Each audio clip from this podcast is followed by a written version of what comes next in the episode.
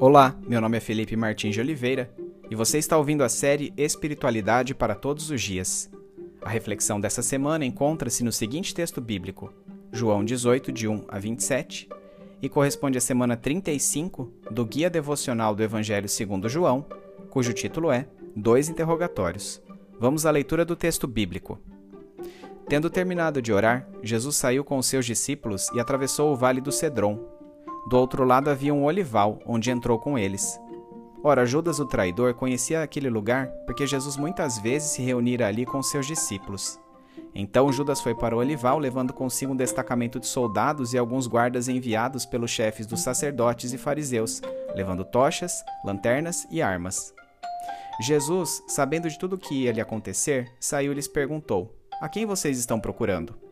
A Jesus de Nazaré, responderam eles. Sou eu, disse Jesus. E Judas, o traidor, estava com eles. Quando Jesus disse Sou eu, eles recuaram e caíram por terra. Novamente lhes perguntou a quem procuram, e eles disseram a Jesus de Nazaré. Respondeu Jesus: Já lhes disse que sou eu. Se vocês estão me procurando, deixem ir embora estes homens. Isso aconteceu para que se cumprissem as palavras que ele dissera: Não perdi nenhum dos que me deste. Simão Pedro, que trazia uma espada, tirou-a e feriu o servo do sumo sacerdote, decepando-lhe a orelha direita. O nome daquele servo era Malco. Jesus, porém, ordenou a Pedro: Guarde a espada. Acaso não haverei de beber o cálice que o Pai me deu? Assim, o destacamento de soldados com o seu comandante e os guardas dos judeus prenderam Jesus. Amarraram-no e o levaram primeiramente a Anás, que era sogro de Caifás, o sumo sacerdote naquele ano. Caifás era quem tinha dito aos judeus que seria bom que um homem morresse pelo povo. Simão Pedro e outro discípulo estavam seguindo Jesus. Por ser conhecido do sumo sacerdote, esse discípulo entrou com Jesus no pátio da casa do sumo sacerdote, mas Pedro teve que ficar esperando do lado de fora da porta. O outro discípulo, que era conhecido do sumo sacerdote, voltou, falou com a moça encarregada da porta e fez Pedro entrar. Ela então perguntou a Pedro: Você não é um dos discípulos desse homem? Ele respondeu: Não sou. Fazia frio, os servos e os guardas estavam ao redor de uma fogueira que haviam feito para se aquecerem. Pedro também estava em pé com eles, aquecendo-se. Enquanto isso, o sumo sacerdote interrogou Jesus acerca dos seus discípulos e de seus ensinamentos. Respondeu-lhe Jesus: Eu falei abertamente ao mundo, sempre ensinei nas sinagogas e no templo, onde todos os judeus se reúnem. Nada disse em segredo. Por que me interrogas? Perguntas que me ouviram, certamente eles sabem o que eu disse. Quando Jesus disse isso, um dos guardas que estava por perto bateu-lhe no rosto. Isso é jeito de responder ao sumo sacerdote? perguntou ele. Respondeu Jesus: Se eu disse algo de mal, denuncie o mal, mas se falei a verdade, por que me bateu? Então Anás enviou Jesus de mãos amarradas a Caifás, o sumo sacerdote. Enquanto Simão Pedro estava se aquecendo, perguntaram-lhe: Você não é um dos discípulos dele? Ele negou, dizendo: Não sou. Um dos servos do sumo sacerdote, parente do homem cuja orelha Pedro cortara, insistiu: Eu não o vi com ele no olival? Mais uma vez Pedro negou, e no mesmo instante um galo cantou.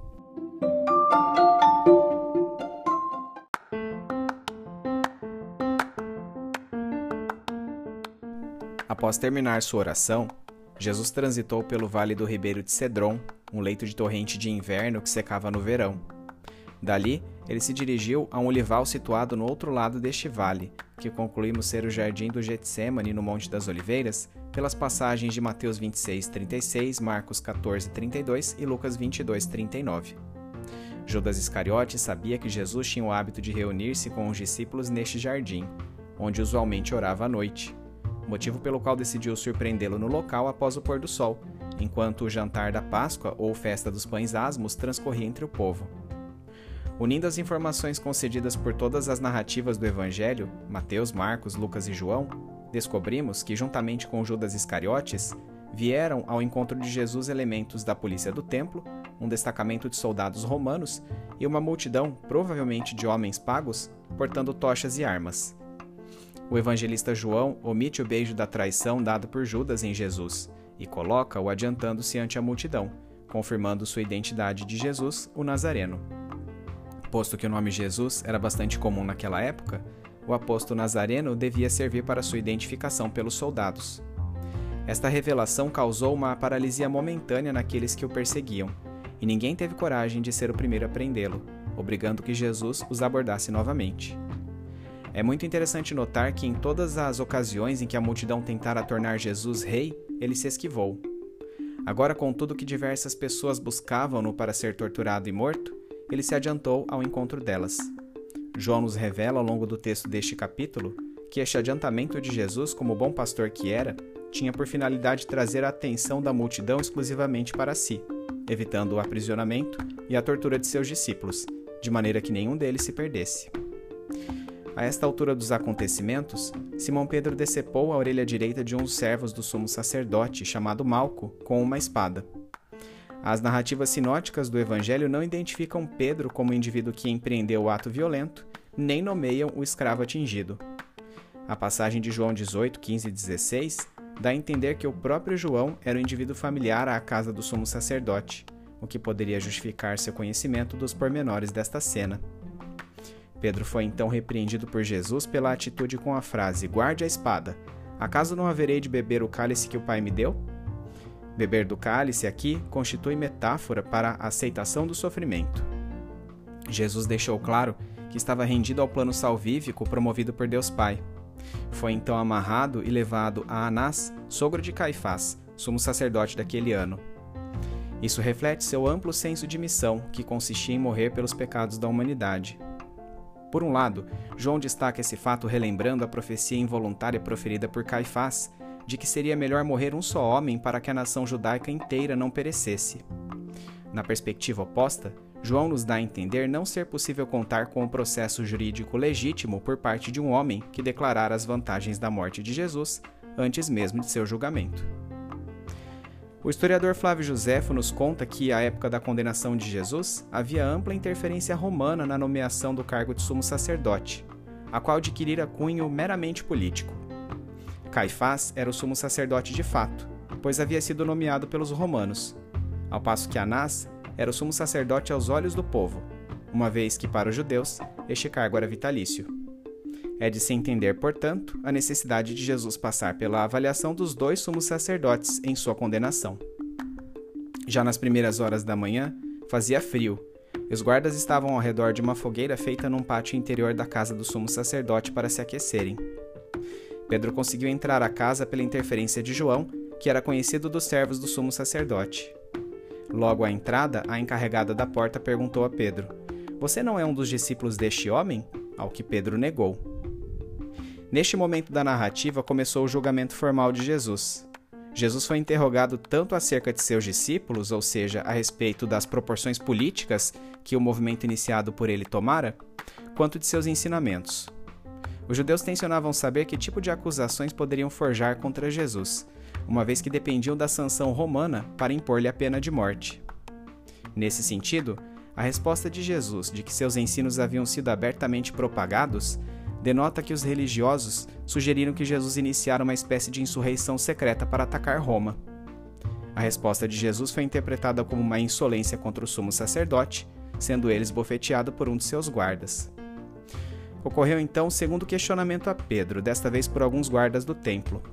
A seguir, uma terceira pessoa, que João identifica como parente de Malco, o guarda que havia tido sua orelha cortada, perguntou a Pedro se ele não era discípulo de Jesus. A este ponto o galo cantou.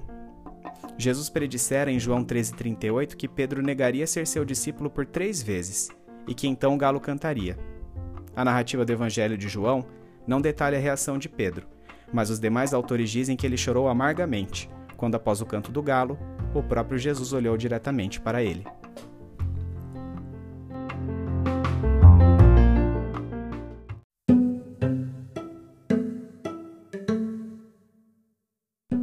Aplicação prática.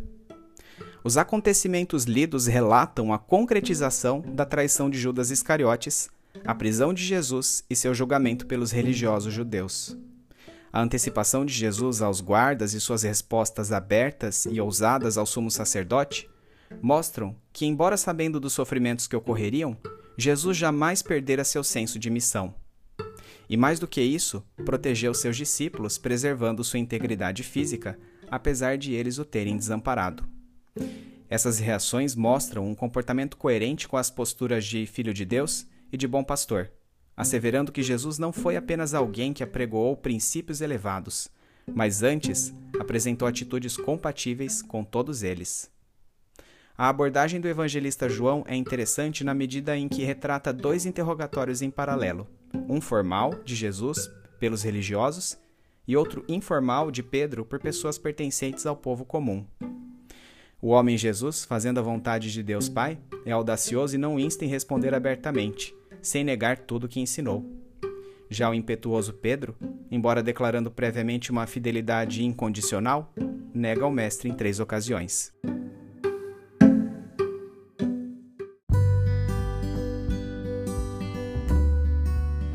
Trazendo da mente para o coração. É noite, o lugar é familiar. Tem cheiro de azeite recém-prensado e diversos arbustos. Nós, os discípulos, sempre oramos aqui com o Mestre, de preferência ao pôr do sol. Cá estamos novamente, e a longa oração do Mestre contou com duas ênfases peculiares: a da glorificação e da unidade no convívio. Enquanto Jesus ora, essas duas palavras, glorificação e unidade, ecoam em minha cabeça. Jesus ora pela mesma glória que tinha ao lado de Deus Pai na eternidade. Mas como alcançar uma glória imensa como essa mediante o sofrimento? Como explicar que Deus veio ao mundo em forma humana e que deve morrer para depois atingir esta glória? E se isso é mesmo verdade, se é verdade que ele se vai, que sofrerá e será morto, como será possível que fiquemos unidos quando tudo isso acontecer? O sol, que outrora ainda lançava fachos de luz sobre os olivais, agora finalmente se põe em definitivo. Mas a oração de Jesus continua. Seu semblante está abatido. Meu doce mestre está sofrendo. Mesmo Pedro, Tiago e eu, que já estivemos a seu lado em situações mais íntimas do que os demais discípulos, não temos sido o melhor suporte de que ele precisa. Ele sofre tão intensamente que gotas de sangue emanam de seu suor. Minha alma está profundamente angustiada, ele diz. Por que será preciso que o Deus homem morra? Por que, se não cometeu qualquer pecado? Por que sua presença entre nós não pode ser eterna, revitalizando todas as coisas de uma única vez? Em meio à escuridão da noite, Diversos pontos brilhantes surgem no horizonte, tornando-se mais e mais claros. São tochas. Tochas carregadas por homens. Uma multidão de aventureiros judeus escoltados pelo exército de Roma. Por dentro, rio-me da ironia de levantar-se tão imensa turba contra um único homem, e ainda por cima o mais manso de todos. Exteriormente, olho para meus companheiros. Que faremos? Judas Iscariote se aproxima e beija a face de Jesus. Este era o sinal combinado com os religiosos para que Jesus fosse identificado perante o exército. A este ponto, Jesus se adianta. Digam logo o que vieram fazer, brada ele, e uma súbita paralisia toma conta daquelas pessoas, que parecem incapazes de prosseguir. Jesus repete a frase e identifica-se como o Nazareno. De repente, olhar o Mestre à frente de todos nós, sozinho, adiantando-se para poupar-nos a seus discípulos do sofrimento, faz-me lembrar de seus ensinamentos. Eu sou o bom pastor, disse ele. O bom pastor dá a vida por suas ovelhas. Uma rápida sequência de imagens passa por minha memória. A transformação da água em vinho, as curas, os exorcismos, a multiplicação dos pães, o andar sobre as águas, a ressurreição de Lázaro. Este homem tem todo o poder do universo, e mesmo assim adianta-se a entregar-se à morte. E quando pensei que a mesma comoção serena tomaria conta dos demais discípulos, Pedro desfere um impetuoso e violento golpe contra um dos servos do sumo sacerdote. Sua orelha é cortada. Espanto, expectativa. Jesus dará ordens para que iniciemos o um embate? Deveremos pegar em armas? Não, Pedro. Jesus o repreende enquanto restaura a integridade física do membro decepado do servo Malco. Foi para isso mesmo que eu vim, para esta hora. Devo beber do cálice que o Pai está me dando. Aceitar o sofrimento e caminhar rumo à morte é a única maneira de levar vocês e todos que virão a crer de volta a Deus. Não ponha o foco sobre as pessoas que fazem isso acontecer, mas enxergue o pano de fundo espiritual por detrás dos fatos e indivíduos. Os guardas amarram Jesus. Quero ver de perto o que farão com ele, Pedro também. Falo com alguns servos que conheço na casa do sumo sacerdote e assim conseguimos entrar. A noite está acabando e faz frio um ridículo julgamento simulado segue-se com Anás e Caifás. As intenções desses religiosos são claras há muito tempo. Caifás já defendera a conveniência da morte de Jesus para aplacar uma eventual ira romana contra o povo judeu. Que legitimidade, pois, tem um processo conduzido por um homem que de antemão já decidiu pela condenação do réu? Jesus responde com ousadia às acusações e recebe uma bofetada de um dos guardas. O sumo sacerdote não repreende a agressão, parece deliciar-se com o sofrimento de Jesus, que está apenas começando. Sabem eles que estão agredindo o próprio Deus? Têm eles consciência ainda que mínima do que estão prestes a fazer? Olhe para o lado.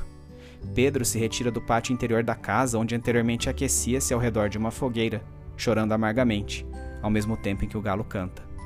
Um arrepio toma conta de todo o meu corpo, e por um instante lembro-me da predição do Mestre de que Pedro negaria antes que um galo cantasse. Olho para mim mesmo. Os acontecimentos transcorridos certamente colocarão todos nós à prova.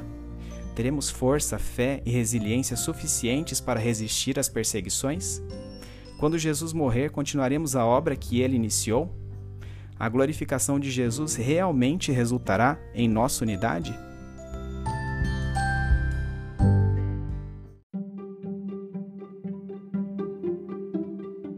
Medite mais sobre este texto ao longo da semana. Domingo, leia o texto de João 18, de 1 a 27, bem como os comentários sobre ele. Segunda-feira, Relembre brevemente quais foram as circunstâncias, horário, pontos geográficos e indivíduos envolvidos da captura de Jesus pelos guardas, relatada na passagem bíblica que você acabou de ler. Terça-feira, como a postura de adiantamento de Jesus ante aos guardas corrobora seu caráter de bom pastor? Quarta-feira, o que significa a expressão beber do cálice utilizada por Jesus e qual sua aplicação no contexto da salvação humana? Quinta-feira, Compare o caráter e o desfecho dos dois interrogatórios relatados nesta passagem bíblica, o formal de Jesus e o informal de Simão Pedro. Sexta-feira. Em que situações de sua vida você foi infiel, como Pedro quando negou a Jesus? Você deseja ser trabalhado pelo Espírito Santo em prol da restauração de sua conduta, de modo a ser realmente fiel a Deus, como ocorreu com o próprio Pedro posteriormente? Sábado. Quais as implicações práticas do texto de João 18, de 1 a 27, para a sua vida?